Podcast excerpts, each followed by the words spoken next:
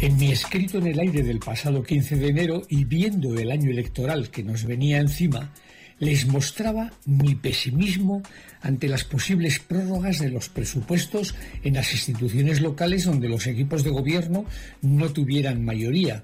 Y mira por dónde tenemos alegrías porque ha habido diálogo entre partidos políticos diferentes, compromisos y acuerdos pensando en el bien de la ciudadanía, y esto me llena de optimismo.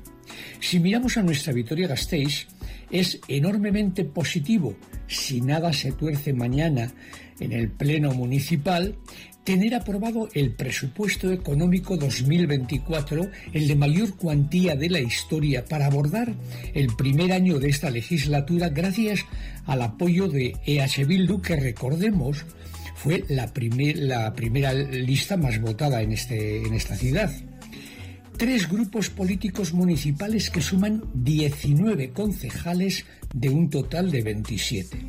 Me entristece que los dos grupos políticos restantes critiquen este acuerdo con argumentos que dan que pensar, porque no han estado ágiles o dispuestos a que la ciudad avance.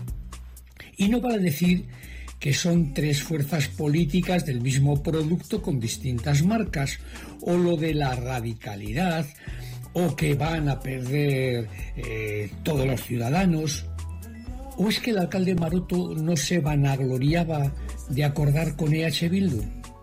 Las quejas estériles y los palos en las ruedas no conducen a nada. Paralizar proyectos acordados y aprobados, echar a la basura proyectos aprobados y financiados parcialmente, debilita la confianza en nuestros políticos y no hay nada más que tener cierta memoria para ver que esto ha sido así. Me alegra que también los acuerdos entre diferentes se estén dando en Iruña de Oca, en Ollón, entre otros y otros pueblos de nuestro territorio histórico. Y si miramos al Parlamento Vasco, se están aprobando leyes con amplios consensos.